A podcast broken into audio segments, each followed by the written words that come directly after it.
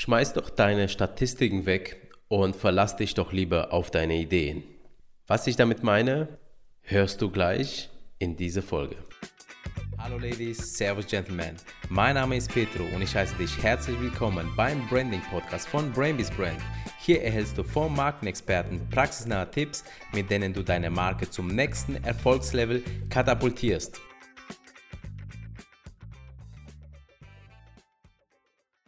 Falls du meine letzten Folgen dir angehört hast, dann wirst du dich fragen, der erzählt da über Markenkontrollen, dass Zahlen wichtig sind etc. Und dann sagt er auf einmal, schmeiß die Statistiken in den Papierkorb und konzentriere dich auf die Ideen.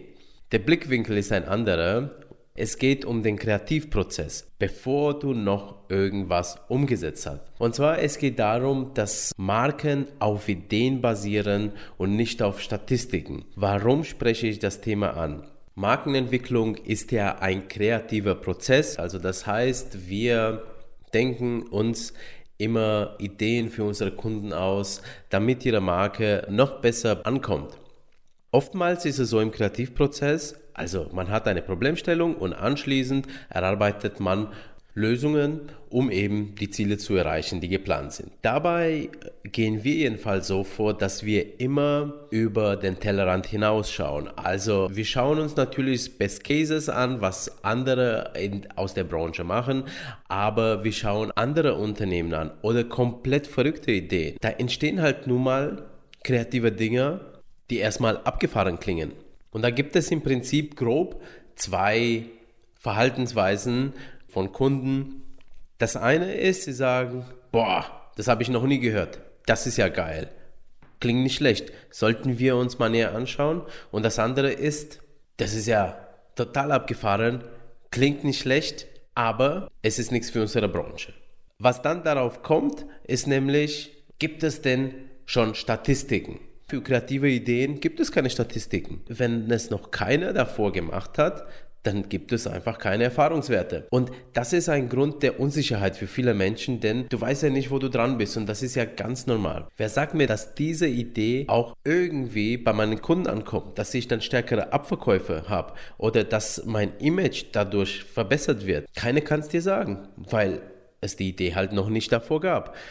Also viele Unsicherheiten. Und dann ist es auch noch so, dass oft bei Marketingmanagern, oder das gilt ja eigentlich im Prinzip für jede Idee, die irgendwann mal implementiert wird, also nicht nur im Bereich Marketing, sondern im Prinzip abteilungsübergreifend. Das sind ja Leute, die tragen Verantwortung für die Erreichung der Ziele und sie haben Rechenschaftspflicht gegenüber einer höheren Stelle, zum Beispiel der Geschäftsführung. Und wenn da natürlich ein Case kommt, das noch nie erarbeitet wurde und im schlimmsten Fall das umgesetzt wird und das scheitert, dann ist eventuell dieser Mensch dran, ja, und das möchte ja keiner. Also wir wollen ja alle eine gute Arbeit machen.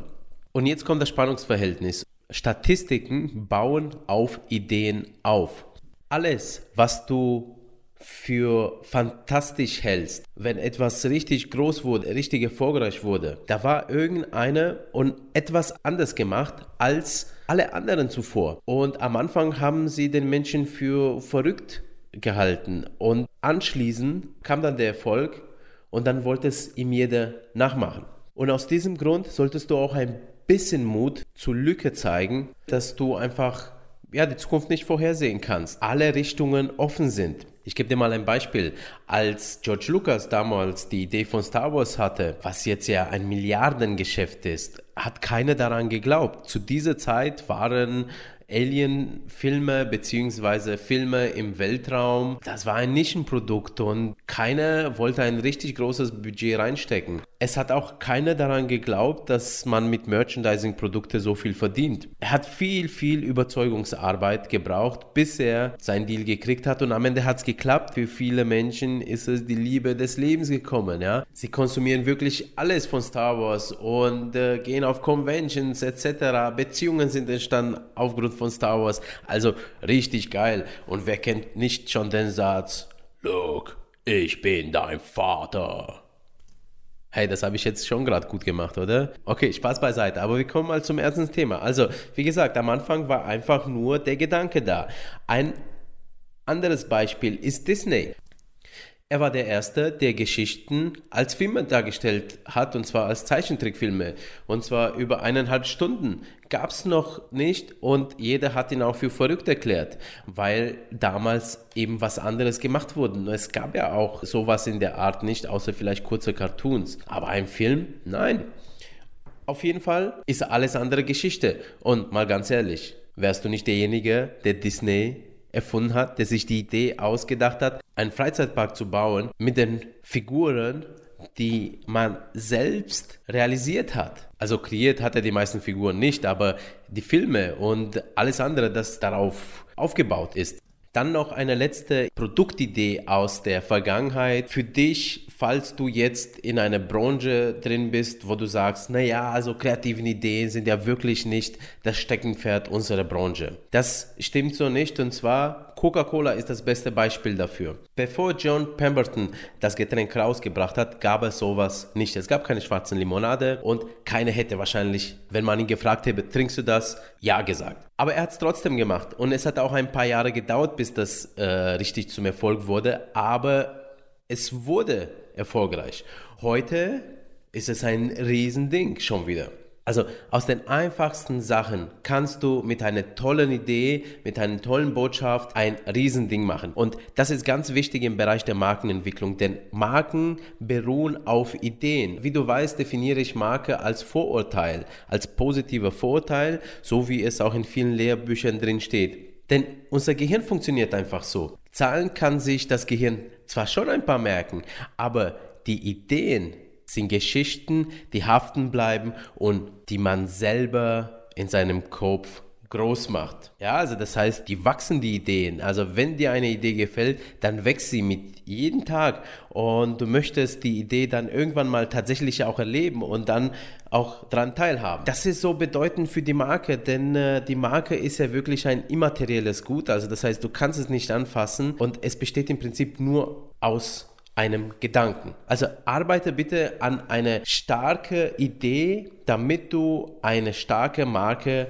aufbauen kannst. Und jetzt erzähle ich dir noch von einer Idee, die ich richtig geil finde. Ich vermute, es wird eine Riesensache in der Zukunft und ich wünsche es mir, weil das habe ich mir schon immer gewünscht und ich bin einer, der einen Flug bucht, falls das möglich sein wird. Es geht darum, dass äh, der Frank Thelen gerade in ein ähm, Startup investiert und das nennt sich Lilium. Vielleicht hast du davon schon gehört und zwar, die haben eine ganz klare Botschaft und die ist kurz und prägnant und zwar The Aircraft for Everyone. Oder wie sie es in ihrem Promo-Video sagen, We believe in a world in which everyone can fly anywhere, anytime.